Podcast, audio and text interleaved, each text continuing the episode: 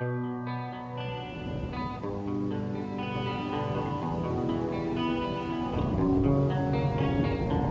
will not be pushed, filed, stamped, indexed, briefed, debriefed, or numbered. My life is my own.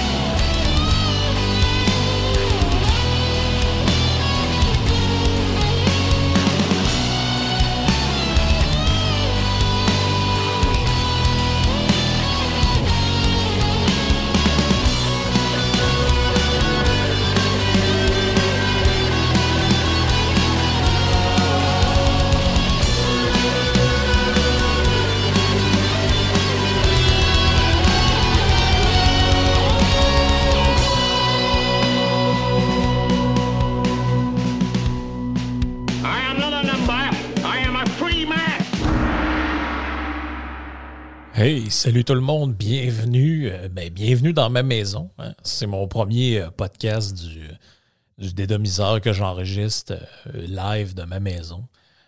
Fait que c'est ça, ça va être mon nouvel environnement de travail, de, vie. Je suis bien content. J'ai eu un peu de misère hein, parce que là, j'ai setupé mon, studio. Mon background n'est pas encore correct, by the way. Ça, ça fait capoter bien des gens. Quand on fait les lives, moi Yann, les, lives d'actualité, puis bref, tous les podcasts, là, euh, j'ai, j'ai pris une des pièces, c'est la chambre d'amis, c'est accessoirement mon bureau aussi de travail. Fait que là, je me suis mis dans un coin de mur, puis là, on voyait le lit en arrière. Donc, avec là, ce là ça fait pas. Là. On voit un lit, là, euh, c'est pas un beau décor. Fait que là, je dis, bon, OK, parfait, je vais mettre un, décor euh, virtuel. Je vais mettre juste un décor d'une pièce vide. Il y en a sûrement qui l'ont vu. Ah là, les décors virtuels, là, fake, là, ça, devrait être proscrit. Là. Faut pas que tu utilises ça. Bon, ben là, c'est quoi qu'il faut que je fasse là, pour vous contenter? là? En tout cas, bref. Du monde, ils sont tout le temps un peu. euh, c'est fatigant. C'est fatigant, ce genre de, de, de, de personnes-là, tout le temps en train de. Tout le temps en train de venir taponner sur des détails. Mais bref, c'est ça. Là, j'ai setupé mon studio, j'ai ma console, j'ai mon ordi, j'ai mes speakers, j'ai mon truc pour la qualité de l'image. Euh, j'ai l'histoire des panneaux de mousse, ça, ça a été, si vous autres n'avez pas vu pendant, pendant les podcasts, là, mais j'avais acheté du. Parce que ça, tu fixes ça au mur, c'est pour essayer de réduire l'écho. J'en ai encore un peu, mais je vais essayer de- d'en rajouter ou en tout cas de jouer dans mes settings pour diminuer ça un peu. Puis, euh, dans le fond, ça, prévient qu'il y ait trop d'écho quand vous êtes dans une pièce où il n'y a pas beaucoup de meubles. Et là, j'avais acheté du euh, ruban adhésif à deux surfaces, que c'est comme ça qu'on colle ça après les murs. Et là, j'en avais pris une marque, là, mais c'est de la cochonnerie. Achetez jamais ça. Euh, je, je me souviens plus c'est quoi. Attendez, je vais regarder si je l'ai encore. C'est du Doc. Supposément, c'est bien bon, ça, là, le Doc Tape. Mais euh, ça, ça fait pas pour ce que je voulais faire. Ça fait pas pas tout. Fait que euh, si vous avez ça à faire, achetez pas ça. Euh, puis là, ben, ben, je, faisais les podcasts, puis les, les, les tuiles tombaient à terre pendant que je parlais. Heureusement, c'était en mousse, ça fait pas de bruit. Mais quand même, c'est un peu tannant pareil. Vous savez que le groupe Rising at Fall fait ben, le jingle de mon, de mon podcast qui s'appelle My Life is My Home, où il y a des samples dedans. Bref, j'aime bien mon, mon jingle. Et là, euh, il y avait deux chansons de, de sortie, parce que c'est un groupe de jeunes. Euh, moi, quand je les, je les- ai parlé la première fois, il y avait peut-être 19 ans, 18-19 ans, peut-être 20 ans, je ne sais plus. Euh, ça fait deux ans, tout ça, deux ans et demi. donc, c'est quand même des jeunes. Euh, ils, ont ce band-là. euh, deux, euh, deux amis. C'est très Muse, je dirais. Fait que ça, c'est intéressant pour ceux qui sont fans de, de Muse. Bref, c'est un mélange entre plein d'autres bands. Mais j'avais trouvé les deux premiers singles, Drown puis Broken Soul, intéressants. Mais le dernier, je, trouve qu'ils là, ils, ont, atteint une genre de maturité musicale que je trouve intéressante. Là, je la ferai pas jouer parce que euh, il y a tout le temps des histoires de droits d'auteur. Ça se pourrait que le podcast se fasse flaguer. Bref, tu n'as même pas le droit de faire de la pub à du monde euh, de manière, euh, de manière intelligente. Fait que je vous renvoie, hein, si vous êtes capable, ça va être ça ma plug aujourd'hui, Spotify ou peu importe la plateforme de, de streaming, ils l'ont sur YouTube aussi, il y a un clip de la chanson qui est intéressante. La chanson s'appelle Before They Plug You In. Donc Rising at Fall en, trois mots, Rising at Fall, Before They Plug You In. Ils ont déjà 6200 écoutes sur Spotify. Ce serait le fun euh, qu'on monte ça à 10 000 assez rapidement. Puis euh, sur, euh, sur YouTube, je vais, je vais vérifier en même temps que je vous parle. Rising. Rising at Fall. Et tu vois sur YouTube. Sur YouTube, tu vois leur premier single, Drown, avait eu 9700 vues. Là, ils ont publié Before They Plug You In. Il n'y a pas beaucoup de vues pour l'instant, mais euh, je pense que c'est une chanson qui mérite, euh, qui mérite le détour. Moi, je trouve ça excellent, leur clip. Je ne sais pas qui fait leur clip, mais euh, c'est vraiment hot. La qualité de l'image, la qualité du son, c'est super, super hot. Fait que si vous pouvez aller leur donner un coup de main, ça sera votre, votre bonne action de la journée. Cette semaine, on parle d'un sujet qui m'a un peu pris au dépourvu, c'est-à-dire c'est n'est pas une réflexion que j'avais en ce moment, mais je suis tombé sur un article de Jonathan Frickert, ou Frickert, je ne sais pas exactement euh, comment il faut prononcer son nom exactement, fait que je veux pas le je veux pas je veux pas scraper son nom euh, euh, plus, que, je l'ai déjà fait. Mais il y a un blog qui s'appelle elyséologie.wordpress.com euh, c'est qui Jonathan Frickert? C'est un gars qui est né dans les années 90, ben en 1990 pour être plus précisément, la même année que moi, plus précis, c'est-à-dire la même année que moi. Euh, il dit sur son blog J'ai fait des études à l'Université de Haute-Alsace, je suis titulaire d'une maîtrise. J'occupe des, des, études de droit. J'occupe aujourd'hui des fonctions de juriste et de parajuriste, notamment pour le ministère de l'Intérieur et celui de la Justice, où j'ai fait la moitié de ma carrière. Et là, il explique euh, en gros que euh, c'est un passionné de politique. Euh, il est devenu à un moment donné en France ce qu'on appelle un souverainiste, c'est-à-dire quelqu'un qui voulait qu'on quitte, que la France quitte l'Union européenne. Il, il dit dans sa biographie Je m'encarte au ciel, S-I-E-L, je ne savais pas c'était quoi. petit parti libéral et souverainiste prônant l'union des droites. Et là, il dit finalement Je m'aperçois que c'est un peu une espèce de, vassal du Front National, fait que je débarque de, là. Et là, il dit ensuite, j'étais attiré par la personnalité de François Fillon et la perspective de voir le principal parti de droite devenir un parti conservateur sur le modèle britannique.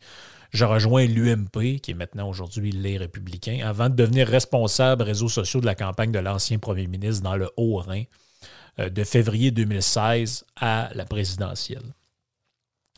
Il dit La liberté est au cœur de ma réflexion. Je prône la décentralisation. Euh, il a auto-édité maintenant trois essais. Euh, personnage que je ne connaissais pas, euh, que, euh, à mon avis, mérite, auquel on devrait donner de l'attention. il a écrit, entre autres, un petit bouquin que j'ai commencé à lire qui s'appelle Une certaine idée de l'État. Et euh, ça est paru il y a quelques années, en 2017. Et euh, en fait, ça parle de, la place du libéralisme en France, entre autres sous l'époque de Charles de Gaulle. Et euh, on explique que même si de Gaulle était lui-même un anti-libéral, il y avait à ses côtés un bonhomme qui s'appelait Jacques Rueff. Donc, Jacques Rueff, c'est qui? C'est un économiste de tendance, je dirais, hayekienne, ou je ne sais pas exactement comment on peut utiliser euh, ce qualificatif-là, mais euh, c'est un proche de De Gaulle euh, qui l'a aidé à mettre en place des réformes économiques. Il avait déjà été ministre, je crois, à l'époque de Poincaré. Mais dans les années 20. Mais il a été, tu vois, sur sa fiche Wikipédia, on dit proche des idées de l'école autrichienne. Il s'oppose fermement aux idées keynésiennes qui ont remis en cause euh, qui sont remis en cause avec la crise et la stagflation des années 70. Il va se joindre aussi à quelque chose dont on avait déjà parlé, qui est la Société du Mont Pèlerin. Donc, c'est quoi la Société du Mont Pèlerin? C'est un, une espèce de think tank qui était composé d'économistes, entre autres, il y avait Hayek là-dedans, Karl Popper, Ludwig von Mises, Milton Friedman aussi, qui en a été, qui en a été membre. donc, c'est quand, même un, quand même un regroupement intellectuel assez intéressant là, où, qui, où, il y avait trois courants différents qui étaient représentés qui si on veut, c'est-à-dire l'école de Chicago via Friedman et d'autres, et l'école autrichienne via euh, Karl Menger, entre autres, puis euh, Hayek. Il y a aussi une troisième voie qui, qui, est le, ce qu'on appelle l'ordo-libéralisme, c'est-à-dire je suis pas très, pas très familier avec cette, cette théorie-là. Euh, je vous dirais, mais de ce que j'en comprends, c'est euh, une théorie ou une approche qui euh, axait beaucoup sur la concurrence. Dans le fond, la concurrence libre des entreprises. Euh, c'est une théorie qui est née, je pense, en Allemagne dans les, dans les années 30. donc, Rueff a été impliqué avec De Gaulle. Et ce qui est intéressant, entre autres, c'est qu'il a écrit toutes sortes de, toutes sortes de trucs quelqu'un qui était quand même assez précurseur. Je pense qu'il a écrit en 1963 un livre qui s'appelle L'âge de l'inflation. Et euh, entre autres, c'est quelqu'un qui était euh, assez, assez vocal durant le, tout ce qu'on a appelé les accords de Bretton Woods, c'est-à-dire la fin de l'étalon or, etc. Donc, il été, euh, il assez actif au niveau de ce débat-là membre de l'Académie française, bref, euh, Académie royale des sciences, Société d'économétrie. Euh, donc, ça a été. Euh, c'est pas un deux de pique, là, ce, ce personnage-là. Et qu'est-ce qui a attiré mon, mon attention, c'est euh, le texte de Frickert souligne une réflexion, en tout cas une question que je trouvais intéressante. Puis ça, ça va sûrement vous allumer des, euh, souvenirs ou vous faire, vous faire, rappeler certaines choses. C'est-à-dire que une, une des choses qu'à mon avis, ou en fait que j'ai presque toujours pensé qui était une des choses réelles qu'on pouvait reprocher au système dans lequel on vit. Donc, il y a plein d'affaires qu'on dit que c'est de la bullshit, le néolibéralisme. Euh, euh, je sais pas moi, l'obsolescence programmée, euh, toutes sortes de trucs-là, toutes sortes de, choses-là, le capitalisme sauvage, c'est des espèces de slogans avec euh, pas trop de fondement. Par contre, une des choses qui me semble, qui m'a toujours semblé une critique honnête du système libéral ou capitaliste dans lequel on vit, c'est qu'il aboutit à une espèce de société de consommation où euh, l'aspect matériel devient extrêmement important au détriment de l'aspect euh, spirituel ou, euh, disons, les valeurs ou encore tout ce qui est de l'ordre du... Comment je pourrais dire ça? En fait, c'est le, la, matière qui gagne sur l'esprit, si on peut dire. Donc, euh, l'idée un peu, tout le monde connaît les clichés, le voisin gonflable, je veux avoir un barbecue plus gros que celui du voisin, etc. J'ai toujours trouvé un peu que c'était simplet comme critique qui était faite, mais j'ai toujours trouvé qu'il y avait un fond de réalité là-dedans. Je me suis toujours dit, c'est vrai qu'on vit dans une espèce de système où quand même, je voyais ça comme l'effet pervers mais la conséquence, le dommage collatéral d'un système qui est plus souhaitable que les autres. C'est-à-dire que tu ne peux pas avoir de société de consommation dans un monde pauvre, évidemment. Si vous vivez dans un système communiste où tout le monde crève la dalle, vous ne pouvez pas avoir euh, des gens qui font les, des emplettes au centre d'achat qui ressortent avec 5, 6, 7 sacs euh, parce que simplement parce que leur truc est plus à mode, puis euh, bon, suivent de la publicité, puis ils consomment des trucs inutiles. Bon. Je me suis toujours dit, on vit quand même dans le, le, moins pire des systèmes, pour euh, paraphraser Churchill. Et ça, c'est c'en est un peu la conséquence. Euh, la richesse, le confort matériel nous amène à vivre dans un monde, à adopter des comportements qui favorisent beaucoup la superficialité, la matérialité, euh, consommer des objets rapidement, s'en débarrasser. Euh, une certaine superficialité aussi, j'ai envie de dire, qui est, euh, qui est garantie par le confort. Bref, j'ai un peu toujours, euh, sans trop y réfléchir, souscrit à cette idée-là. Et le texte, de, le texte que j'ai lu de Frickert me, me, fait réfléchir à ça. Puis ma réflexion n'est pas terminée, mais je vous dis un peu ce que lui raconte, puis vous ferez votre propre, votre propre idée. En fait, sa thèse, la thèse de son texte qui est paru dans Contrepoint, mais aussi sur son blog, euh, c'est de dire que l'incitation à la consommation, le fait de dire on vit dans une société de consommation où tu es incité à toujours acheter, à toujours consommer, acheter les trucs, à en prendre d'autres, c'est ce qui est dénoncé par euh, les gens de gauche depuis toujours. Ah, société du spectacle, société de consommation. En fait, sa thèse, c'est qu'elle ne peut être le fait que d'une politique étatique ou d'un long euh, ou d'un travail de longue haleine, je le cite, mené par un consortium de grandes entreprises avec le concours de la puissance publique. Et là, je vais venir un peu plus loin à ce que ça veut dire. Il dit, euh, moi-même, il dit, je me promenais un moment donné, puis il dit, je vois un, tag sur un mur, un graffiti qui dit Travail, empreinte, consomme et crève. Il dit là, qu'est-ce que ça veut dire? Ça, ça veut dire qu'en gros, ben, le système capitaliste, la base de ça, c'est consomme, achète, euh, emprunte, puis éventuellement, euh, sais, croule sous les dettes. Là, il dit, ça, ça me faisait réfléchir un peu ce que je suis en train de vous raconter. Il dit, je ne sais, pas, je sais pas trop comment prendre ça, qu'est-ce que ça veut dire, puis pourquoi, euh, pourquoi ce serait plus pertinent d'associer ces termes-là ensemble. Puis là, il dit, ça, ça, me, ça me hantait un peu. Puis là, il dit, il dit J'essayais de comprendre comment le système capitaliste a pu faire naître cette affaire-là. Parce que lui ici est un peu comme moi, il se disait ben, forcément, c'est une des critiques qu'on peut faire à ce système-là, c'est l'émergence de cette espèce de société de consommation-là, ou même dans nos relations interpersonnelles. Avant, les gens se mettaient ensemble et restaient en couple pendant des, décennies, puis voir toute leur vie. Aujourd'hui, bah, j'avais une fréquentation, euh, ça a duré deux semaines. Après ça, je suis parti avec un autre. Hop, j'ai fait un enfant, une fille, mais euh, l'enfant, trois mois, finalement, on va se séparer. Ça, ça rentre un peu dans l'espèce de côté éphémère de tout ça. Et euh, c'est quoi, en gros, la société de consommation? Parce que c'est directement relié à ça, un peu, à chaque fois que c'est dénoncé.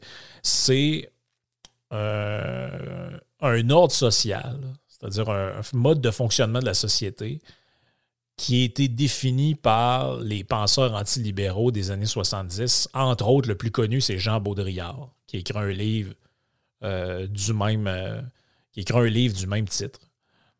que c'est que ça. Là, en fait, je pense que c'est à lui qu'on doit cette expression-là, la société de consommation. Il a publié ça en 1970. Euh, bon, c'était qui Jean Baudrillard? C'est un philosophe français né dans les années 20, donc euh, en, juillet 1929. Il est mort en 2007, donc quand même, euh, quand même assez âgé. Et lui disait cette société de consommation est fondée sur la stimulation permanente et abondante de l'acte d'achat de biens inutiles et éphémères. Donc, la, donc, la société de consommation, elle n'existe pas d'elle-même. C'est un peu ce qu'il dit, lui, c'est un peu ce que Baudrillard dit aussi. Cette société serait fondée sur la stimulation permanente et abondante de l'acte d'achat de biens inutiles et éphémères. Un nouveau téléphone, un nouvel ordinateur, une nouvelle console, un nouveau micro, un nouveau pick-up, un nouveau skidoo. Et la thèse de Frickert, que je trouve intéressante, c'est que, en fait, cette société-là de consommation est le produit des politiques économiques keynésiennes, c'est-à-dire d'un courant de gauche très présent. Euh, et lui dit une preuve un peu de ça, c'est que l'émergence de ce qu'on appelle la société de consommation, elle arrive de manière concomitante avec l'application de ces politiques-là. Donc, l'espèce d'idée que euh, L'État-providence, l'État qui intervient dans l'économie, l'État qui est très présent, qui détient des actions dans des entreprises et qui est là avec des politiques de relance. Donc, les politiques de relance, ben, c'est on annonce un nouveau programme de 500 millions pour telle affaire. On annonce une nouvelle affaire de tant de millions pour telle autre affaire. Et lui, ce qu'il dit, c'est qu'en gros, euh, on pointe du doigt toujours le capitalisme libéral dans cette espèce de démagogie-là comme étant le, le, parent, si on veut, qui a engendré la société de consommation. Mais en fait, la société de consommation, c'est une, si tant qu'une telle chose existe, elle est un peu, elle davantage le produit de l'interventionnisme que le contraire. Pourquoi? Parce que la société de consommation, c'est aux antipodes des idées libérales. Tu sais, quand tu penses au capitalisme, là, puis tu parles avec quelqu'un de gauche, il va toujours t'arriver avec l'histoire d'une grosse compagnie, là, Monsanto, je ne sais pas trop, que euh, c'est toujours un peu une, version un peu parodique qu'ils ont, qui représente la mondialisation, la globalisation. Euh, et très peu de gens vont vous dire, en réalité, le capitalisme, c'est un système qui est fondé sur la propriété privée. Bon, les marxistes, oui, vont en parler, mais les gens vont souvent penser tout de suite aux grandes entreprises, euh, telle affaire, telle affaire. Et là, si vous parlez avec quelqu'un qui est plus un militant engagé, lui, il va vous dire, bah, il va, il avoir des, il va lier ensemble des notions assez diverses et assez euh, confuses, comme ah, le capitalisme, c'est l'obsolescence programmée, c'est la société de consommation, c'est le consumérisme, etc. Et ce que Fréquard dit, c'est que ces caractéristiques-là, l'idée qu'on stimule la, demande gens par des politiques monétaires laxistes ou encore par des programmes économiques, etc. Bien, ça, en fait, c'est ce qu'on appelle le capitalisme de connivence, le crony capitalism. C'est pas une société libérale. Parce que le libéralisme, c'est quoi? On reprend la définition qu'il y a dans le dictionnaire doctrine économique qui privilégie l'individu et sa liberté, ainsi que le libre jeu des actions individuelles conduisant à l'intérêt général. Donc, évidemment, le libéralisme, ce n'est pas une doctrine euh, unifiée, tout le monde comprend ça, mais il y a quand même plusieurs critères sur lesquels un peu tous les penseurs s'entendent. Donc, premièrement, l'état de droit, ou the rule of law, comme dirait Hayek. Euh, le droit de propriété. Ça, c'est ce que Friedman disait, c'est la base même du système. Et il y a aussi la liberté contractuelle et la liberté des prix. Sauf que si on se ramène à Baudrillard, qu'est-ce qu'il disait? Il disait la principale caractéristique de la société de consommation est l'incitation à consommer des biens moins chers et plus accessibles. Bien, l'idée d'incitation, c'est contraire au libéralisme. Le libéralisme, c'est le libre choix.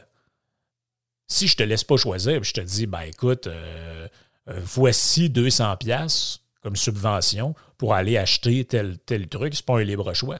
J'ai influencé ton choix par des incitatifs. Donc, euh, inciter des gens. Tu sais, prenez des exemples concrets. Le gouvernement du Québec annonce une subvention de 500 pièces pour prendre l'avion, euh, pour aller visiter euh, les, euh, les, régions du Québec. Fait que finalement, le billet d'avion, il va vous coûter à peu près 500, puis le reste, c'est le gouvernement qui le paye. En réalité, ce n'est pas un choix libre. Ben oui, c'est un choix libre, dans le sens que personne qui a eu un gun ça attend pour aller prendre un billet d'avion. Mais c'est pas un choix 100% libre. Il n'y a, pas, a pas de liberté là-dedans. Parce que si c'était libre, les gens paieraient le juste prix de ce que ça vaut prendre l'avion. Même chose pour le transport en commun. Si le transport en commun, mettons, était libre, était dans un, dans un système libéral, le transport en commun, tu le payes. Tu veux prendre l'autobus, bon, ben, ça coûte 10$. Mais là, bon, OK, le gouvernement subventionne tel secteur. Donc, en réalité, tu ne payes pas le prix. Donc, qu'est-ce que c'est? C'est une incitation à prendre le transport en commun. C'est une incitation à prendre l'avion pour te, pour te rendre à telle place. Donc, il y a, dans, ce, dans, cette manière de fonctionner-là qui se ramène toujours à de l'intervention gouvernementale, quelque chose qui n'a rien de libéral. Il n'y a rien de libéral là-dedans. Donc, l'idée, en fait, l'idée même de liberté contractuelle, qui est un des fondements du libéralisme, ben, ça nie purement et simplement l'idée d'inciter les gens à consommer les individus peuvent contracter ou pas, selon leur intérêt, des échanges. Bon, moi, j'ai de l'argent, j'ai besoin de tel objet. Est-ce que quelqu'un veut mon argent en échange de l'objet? Mais si euh, j'ai pas d'argent, il y a quelqu'un qui me dit non, non, mais euh, finalement, c'est gratuit, c'est un, un, programme gouvernemental. Oui, c'est déductible de telle affaire. Mais là, en réalité, je ne suis plus dans une liberté pure contractuel. Je suis incité à consommer l'objet. Même affaire avec la liberté des prix. La liberté de prix, c'est totalement contraire à l'idée de coûts plus bas pour rendre plus accessible des biens. Oh, le, mécanisme des prix, ça fonctionne avec l'offre et la demande. Ça ne fonctionne pas avec la volonté de faire consommer des gens. Vous comprenez? L'offre, il est supposé d'aller en fonction de la demande. C'est pas on, fait, fait en sorte de créer la demande en taponnant l'offre. Ça peut fonctionner, ce genre de stratégie-là, mais ce n'est pas ce qu'on appelle du libéralisme. Donc, si la société de consommation, on avait à la rapprocher d'un système, ce serait plus, je ne dirais pas que c'est une forme de socialisme, mais je dirais que c'est une forme de capitalisme de connivence. Pourquoi?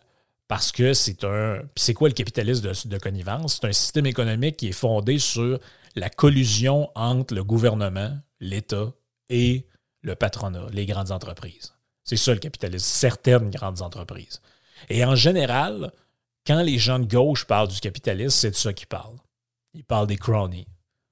Ils ne parlent jamais de liberté euh, économique, de liberté de propriété, de, de, propriété privée, euh, de principe de non-agression et fondement de la pensée libertarienne, ce genre de choses-là. Ce qu'ils vont te parler, en général, c'est Ouais, mais les grandes entreprises qui ne payent pas d'impôts parce qu'ils ont des amis au gouvernement, puis là, ils ont des subventions, puis c'est ci, puis c'est ça.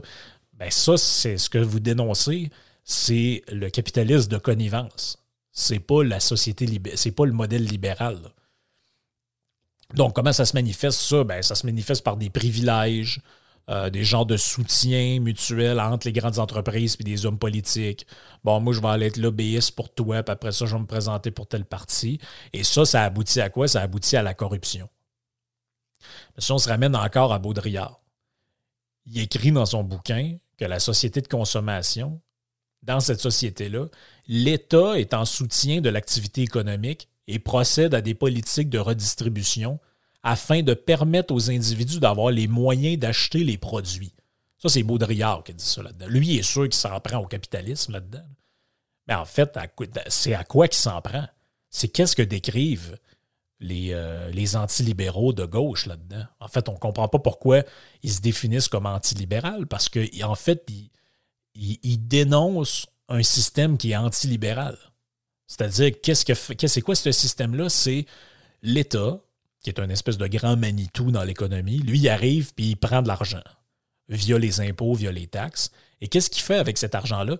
Il s'amuse à shaper le comportement des individus. Bon, on fait des politiques de redistribution. Vous, vous avez le droit à telle somme pour telle affaire. Vous, vous avez le droit à tel crédit d'impôt. Et qu'est-ce qu'on fait avec ça? On essaie de permettre aux individus d'avoir les moyens d'acheter des patentes. C'est ça, en gros, qu'on fait. Donc, l'incitation à la consommation à grande échelle, ça ne peut pas se faire dans un modèle libre où chaque individu fait ses choix en fonction de ses besoins et de ses capacités. Mais non, ça doit forcément se faire soit par une politique étatique, c'est-à-dire un gouvernement qui intervient et qui fait un peu ce que la CAQ fait. Là. 500 pièces pour telle affaire, un autre crédit pour telle affaire. Les, ah, ben là, euh, si vous allez trois jours à Charlevoix, vous allez avoir un rabais du gouvernement pour telle affaire sur une chambre d'hôtel. Ça, c'est shaper le comportement des gens. C'est de l'incitation à quoi? C'est de l'incitation au tourisme, c'est de l'incitation à prendre l'avion pour telle affaire, c'est de l'incitation à aller visiter des musées. Donc, c'est quoi? C'est de l'incitation à la consommation. Ça peut vous paraître plus noble parce que, bon, les exemples qu'on donne sont, euh, bon, aller voir un musée, c'est quand même, quand même mieux que s'acheter un gros barbecue. Hein. Ben oui, mais ça procède de la même logique, pareil. Ça procède exactement de la même logique. Donc, soit ça se fait par le biais d'une politique étatique, puis là, ça, c'est, pas forcément 100% l'intervention de l'État direct, mais ça peut être aussi par des politiques monétaires. C'est-à-dire faciliter, puis ça, c'est, des affaires que tout le monde trouve que c'est bien correct, mais faciliter l'accès au crédit pour des gens qui ont moins d'argent, c'est une manière d'inciter à la consommation. Dans une société libre, si vous n'êtes pas solvable, vous n'êtes pas solvable. Il n'y a pas l'État qui arrive avec euh, ses mamelles en arrière pour euh, vous, pour vous permettre de vous abreuver au bon lait de Mastercard et de Visa. Donc, ça aussi, c'en est des manières. Euh, les bas taux d'intérêt pour acquérir des propriétés, ce genre de trucs-là, c'est des incitations à la consommation. En fait, qu'est-ce qui a boosté la demande immobilière au Canada? Ben, c'est les taux très bas. En partie, en tout cas. Donc, l'intervention de l'État, mais ça peut être aussi l'intervention de consortiums de grandes entreprises qui ne peuvent faire ça que par la collusion et la proximité avec le pouvoir public. C'est impossible sans ça. Donc, le principal acteur de la société de consommation, c'est qui? C'est l'État qui incite lui-même à consommer ou qui permet à d'autres de le faire, de, vous inciter à le faire.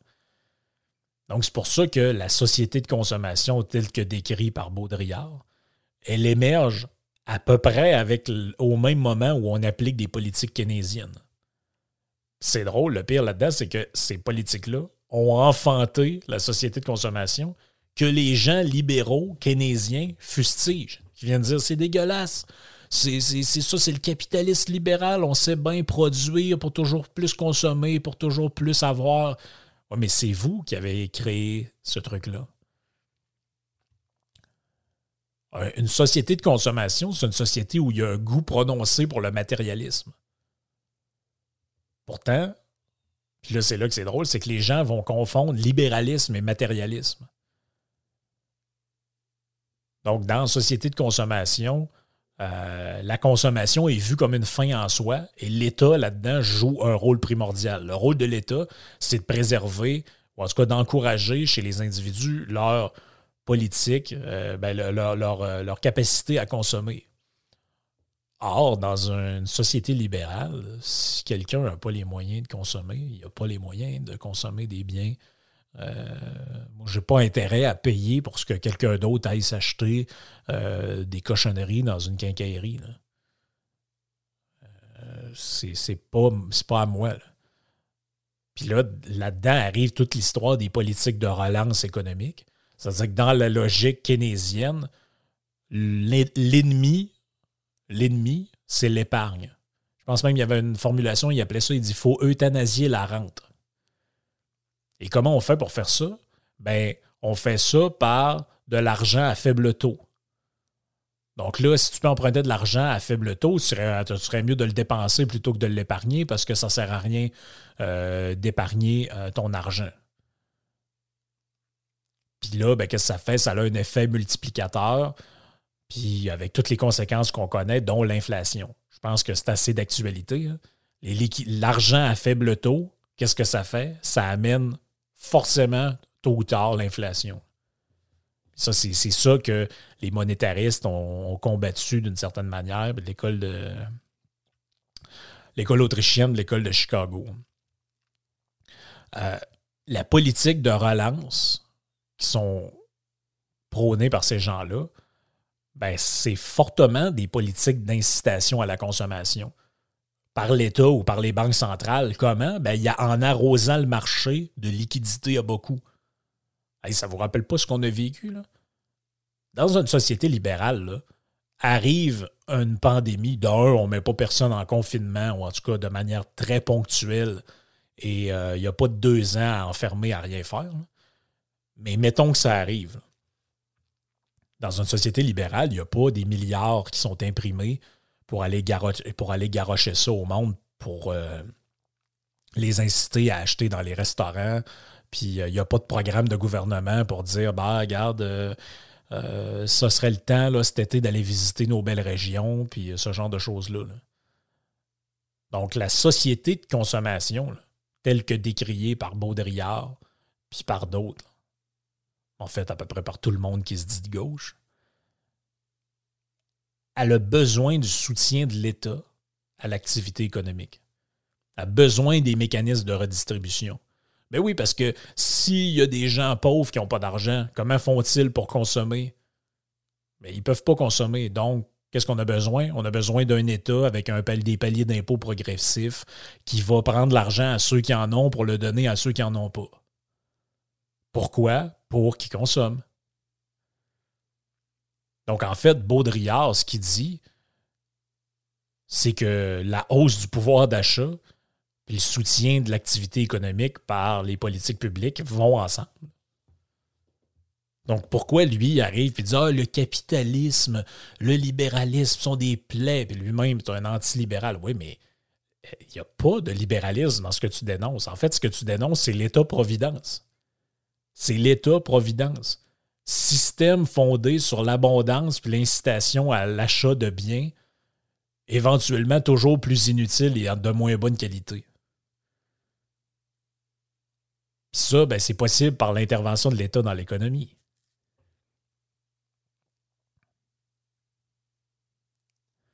Ce qui est malade là-dedans, c'est que la société de consommation, c'est quelque chose qui est décrié depuis toujours par cette gauche-là postmoderne et constructiviste, et même déconstructiviste, je pourrais dire, déconstructionniste. Mais en réalité, qu'est-ce qu'elle fait? Elle masque son propre rôle dans l'apparition de ce modèle-là. Qui est évident, je veux dire, vous le voyez, pensez-y. Comme je vous dis, mon idée n'est pas faite par rapport à ça à 100 on dirait qu'il manque quelque chose dans le tenant et l'aboutissant du truc, mais je pense que c'est un excellent début de réflexion. On n'a pas le choix d'avoir cette réflexion-là. Euh, c'est pas vrai que la société libérale, l'aboutissement de tout ça, c'est une bande de crétins qui, se, qui, courent devant les magasins pour aller acheter des trucs inutiles. Euh, si les gens payaient le prix libre de beaucoup de choses, je suis pas sûr qu'il y aurait tant d'affaires que ça. Je ne suis pas sûr que ce système-là, entre autres, pensez juste à l'accès au crédit. L'accès au crédit, c'est pas le marché libre qui a créé ça. C'est l'État. En plus, eux vont toujours dire Ouais, mais c'est l'État qui. Euh, c'est l'État qui fait ça pour faire plaisir aux grandes banques et aux grandes. Ben, OK, parfait, merci. Mais ce que tu décris, c'est le capitalisme de connivence. C'est cette espèce de système-là qui est un peu, en fait, le pire du socialisme avec un bout de capitalisme dedans. C'est-à-dire l'État qui a les deux mains dans l'économie, mais qui au final euh, dessert pas euh, la population, mais dessert des petits intérêts privés qui finalement aboutissent à de la corruption. Euh, je pense que ça fait pas mal le tour pour, pour ce podcast-là. J'espère que ça vous a intéressé. Comme je vous ai dit, on s'enligne plus vers un rythme de deux de podcasts aux deux semaines parce que je, je pouvais plus suivre le rythme avec euh, tout ce que je fais, tous les autres podcasts. Fait que si vous voulez me suivre de manière journalière, ben vous avez les lives de Yann et Frank du lundi au jeudi sur YouTube euh, et compagnie, et aussi sur Patreon, la version intégrale. Le podcast du trio économique qui sort tous les vendredis. Donc, euh, vous avez du contenu en masse, mais merci quand même d'être sur le podcast original de tout ça, là où tout a commencé mon podcast. Puis euh, on espère que ça dure encore bien des années. Ciao tout le monde.